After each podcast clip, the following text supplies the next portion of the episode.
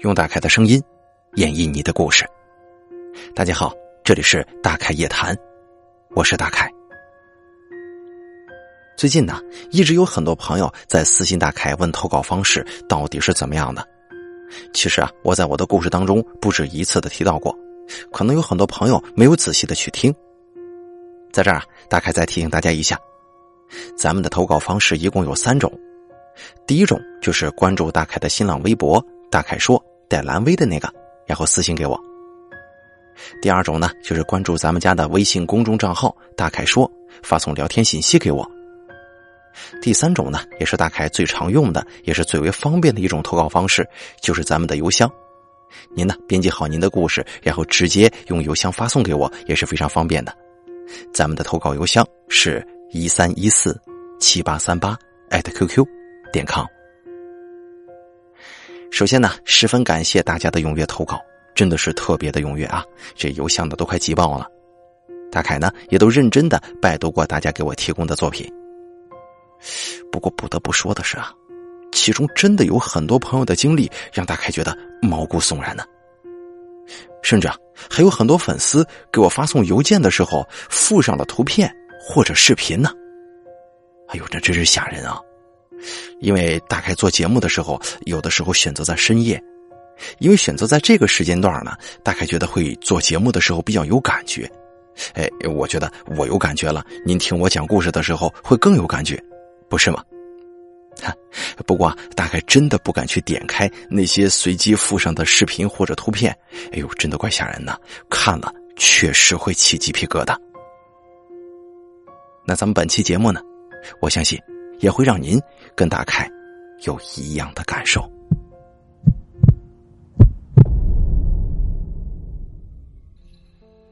首先呢，咱们先讲第一个故事。这个故事是由咱们的听众朋友陈给我们提供的。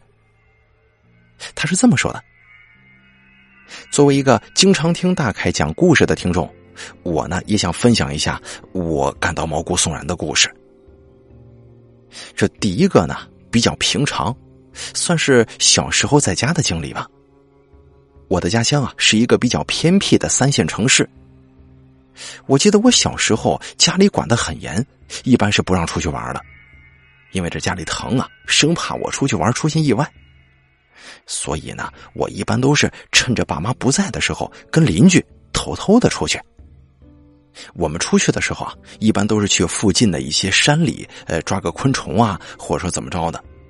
但是呢，那边都有安葬死人的一些坟墓。我当时记得天气太热，就随便找了一条比较浅也比较清的河流来洗一洗。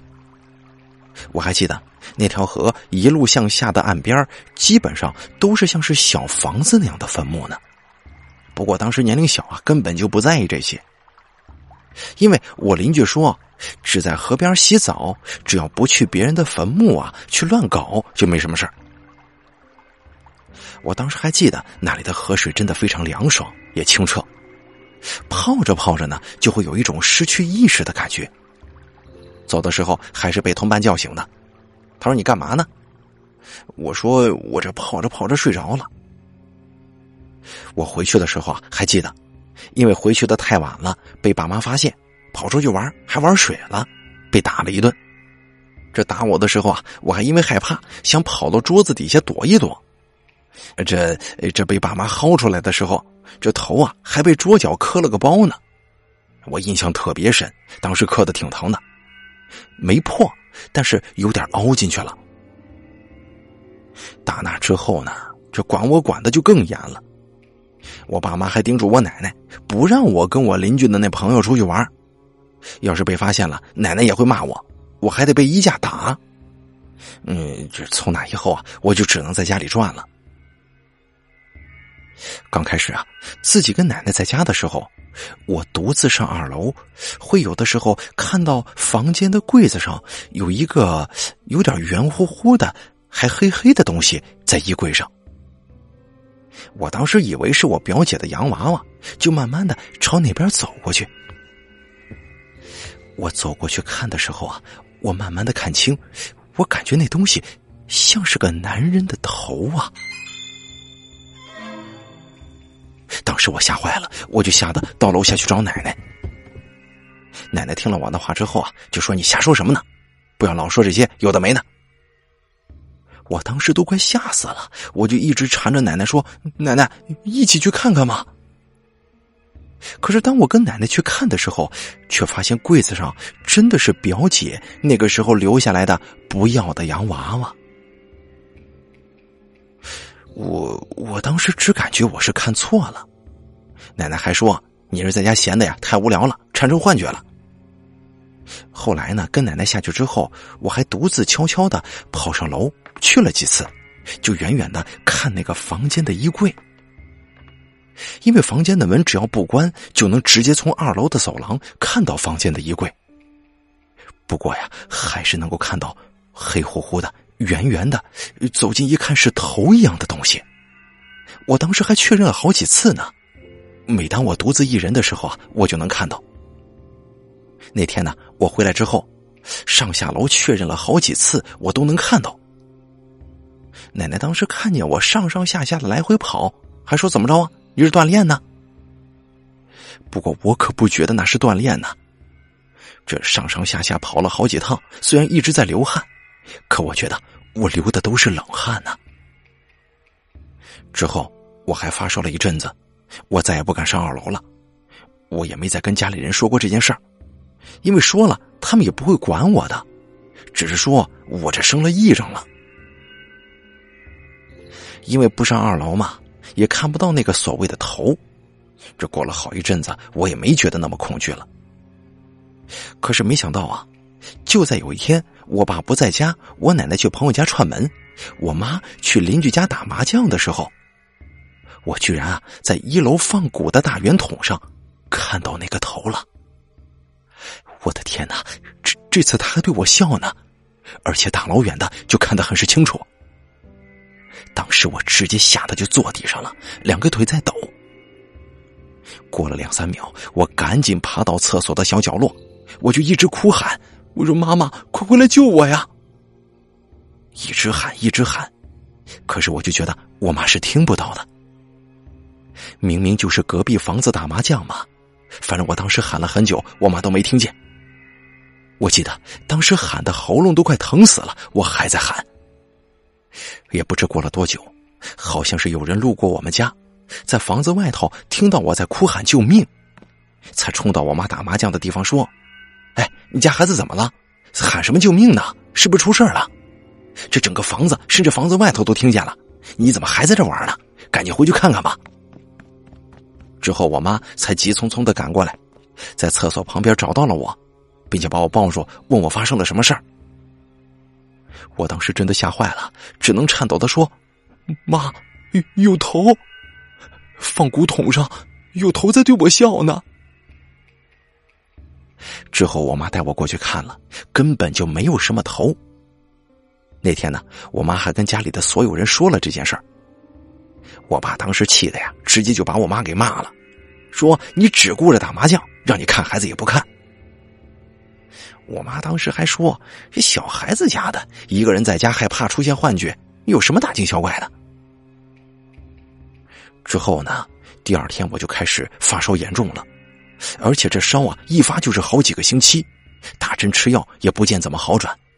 当然了，烧的也不是很高。后来呢，奶奶还带我去拜菩萨、拜佛，然后才慢慢好转呢。从那之后啊，我这身体虽然好了，但还是很虚弱。不过至少有段时间我是看不见那颗头的。但是啊，我却看到了令我更不想看到的东西。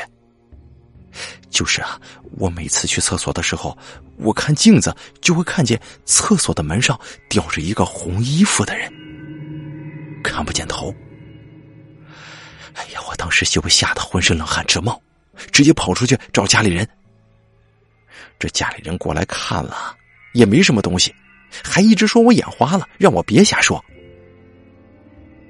反正自从看到那个东西之后，我就不想去厕所了，也不想去洗澡了。接连这几天不去洗澡，这怎么行啊？也是被家人打着去洗的。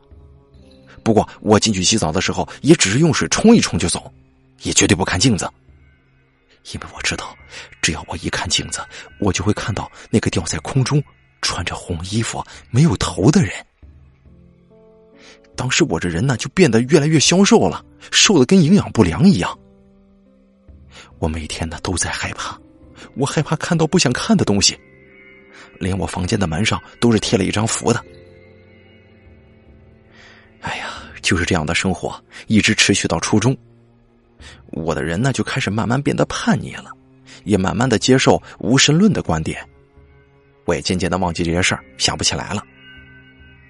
虽然有时候出于本能还是有点害怕，但是时间的流逝，我慢慢就变得不怕了。然后啊，就出现了我后面很是作死的事儿。因为我自己渐渐不相信鬼神一说，也就把自己遭遇的事情当成了幻觉。之后，因为南方天嘛，很容易潮湿，我感觉那个符在门上湿湿的，很难看。我当时就心想啊，贴着多难看呢，就把那符给撕了。然后啊，我渐渐的在房间睡觉的时候，就感觉有东西压着我。然后我每天洗完澡的时候，就会对着之前看到红衣无头人的那个镜子写死字，一写就是半个小时到一个小时。我家里人还问我：“你干嘛洗个澡要这么久啊？”每次被家里人这么一吆喝，我这才会回过神来，然后就发现镜子上全部都是我写的死字。哎呀，我只能赶紧把镜子擦干净，然后出去。我直到有一天，我忘掉擦镜子上写的字，被我爸看见了，他才把我拽到客厅打我骂我，说你有病啊！你干嘛在镜子上写这个死字呢？你是不是很想死啊？那天我被打骂的很惨。之后啊，我又开始间接的看到头跟悬空的那个无头人。这渐渐的呀，我奶奶好像发现我的不对劲儿了，就不知道在哪儿找了一个写着“火德星君”的纸，贴在古桶旁边的墙上，还有二楼我会看见人头的那个房间门口的墙上。之后啊，就是烧香啊，拜一拜呀。然后呢，经过奶奶拜的很长时间，我就慢慢的变得看不见那些东西了，感觉整个人好很多了，也不会看上去那么瘦，那么显得营养不良了。之后啊，这事儿平静了好几年，直到我毕业出来，到上海找到了第一份工作，然后又遇到了一件差点把自己给吓死的事儿。那是我匆匆来到上海找到的工作，想想自己一个人又人生地不熟的，所以找房子也是随便找了一个看起来比较新的房子。这采光的话该怎么说呢？哎，不算好，但是你说不好吧，也还行。因为当时主要是看到房子比较新嘛，就租下来了。现在想想啊，有点后悔了。刚开始的时候，我觉得挺奇怪的。从我刚开始入职不久，加班到十点多，回去快要十一点的时候，我坐电梯的时候，我还记得电梯是从六到负一。刚开始啊，我还想这地方居然还有地下停车场呀，哎，挺不错的嘛。开门的时候，还有个大爷问我要不要一起呀。我当时刚下班，忙了一天，很困。就迷迷糊糊的说：“大爷，停车场来的呀，你先上去吧，我还是先在这站一站。”忘了说了，我租的房子的一楼啊，是有一堆大妈在打麻将的。我说完话的时候，有个大妈出来，还用异样的眼光看我。他跟我说：“小伙子，你有毛病吧？说什么呢？”我当时心里还挺不舒服的，我心想：“你干嘛说我有毛病啊？”之后我也没理他，直接上楼回去睡觉了，也没在意这些。不过想想啊，我还真觉得当时有点气氛怪怪的。还有，我想说的是，那个电梯口的一楼住户跟打麻将的地方，门上都贴满了符啊，而且很多呢，最起码呀四个五个的，而且那种贴法都是贴封条式的方式。就是斜斜的感觉，就像是要用这个符把门给封住一样。这符上写的字儿我认识，就是写的“姜太公在此，百无禁忌”。不过其他的字呢，看的就不是很清楚了。我当时还想啊，这上海这么发达的地方，还有信这些的呀？之后也没发生奇怪的事儿，只有些时候吧，感觉遇到一些很巧合的事儿。比方说，我节假日啊会请假回家嘛，而且啊我每回家再回来一次，这小区就会有这么一个人办丧事就这样一直持续到今年的清明。我因为一些事情没有回家，然后我就在清明过几天的时候，莫名其妙的睡中午觉，给鬼压床了。一直做噩梦啊！我呢，先是梦到一个女的来回拉扯我，然后就是一群小孩家，还有一男一女。我我当时觉得挺不舒服的，想让自己醒过来，但是又醒不过来。哪怕醒来呢，也会因为莫名其妙的犯困又睡回去。直到晚上，切身的感觉睡觉的时候有人在盯着我。而且有个人要打开门掐死我的时候，我才被吓醒。哎呀，再紧跟着就是头疼，头疼了很久啊。第二天头疼的都上不了班。我当时打电话回家问我奶奶该怎么办呢？我奶奶也只是说这就是普通的做噩梦，你喝点糖水定定神就行了。当时啊，我也觉得我奶奶说的对，肯定就是普通的噩梦，我就喝了一些糖水。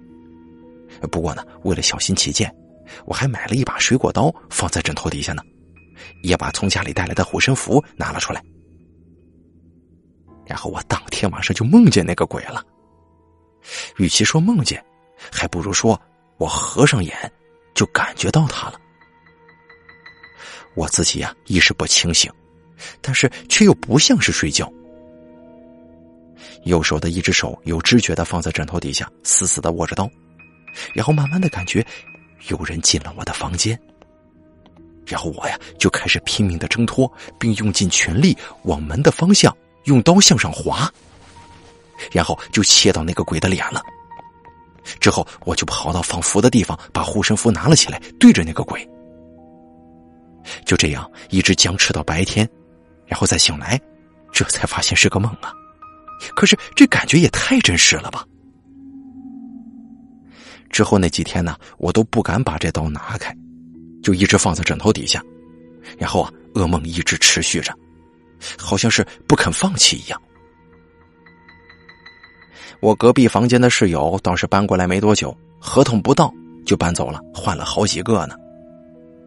然后啊，我渐渐的觉得我这房间住的不舒服，因为我试过，只要刀不放在枕头底下，第二天起来呀，准头疼。而且有的时候，明明外头阳光明媚，但是房间啊却给人一种昏暗的感觉。直到一九年六月份的晚上，我半夜醒来，然后又睡不着，眼睛也睁不开。准确的说，好像是一种本能让我不要睁开眼睛。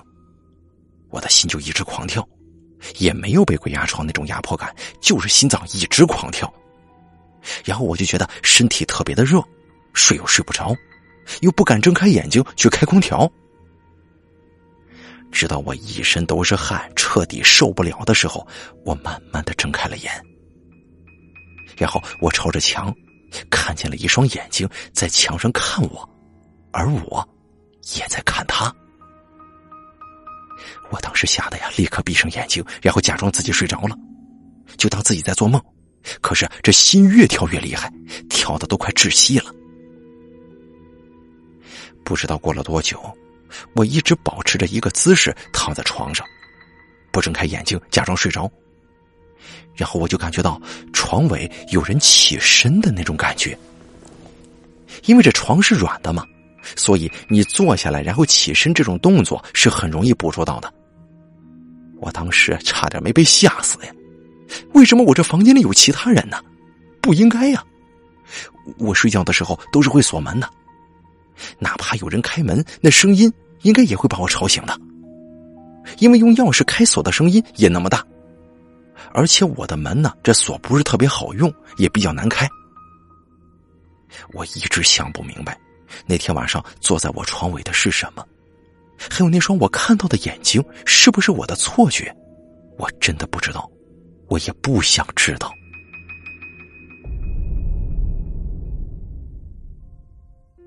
好了，这个叫做陈的朋友给咱们提供的故事，咱们就说完了，并且啊，他最后还说，自从发生了上面这些事情之后啊，他就立刻找到一个新的房子租了，并且搬了。他搬走之前呢，还听到天台有奇怪的叫声。他说他当时是住在十四楼顶楼的，不是猫，也不像是狗，就是那种奇怪的嚎叫，感觉自己从来没有听到过的动静。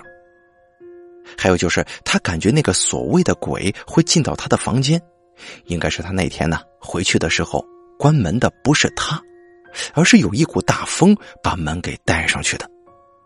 然后啊，咱们的这个小陈的这位朋友呢，他就想，那个不速之客应该就是从那个时候一直在他的房间里待着的。还有就是，他说他搬了新的租住的地方之后啊，这阳光空气都好，明亮多了。虽然有时候还会半夜醒来，看看会不会有什么奇怪的东西，这枕头底下放一把水果刀也成了他的习惯。哎呀，我真是被折腾的够惨的了，都不知道是怎么惹上这些东西的，本就无冤无仇的嘛。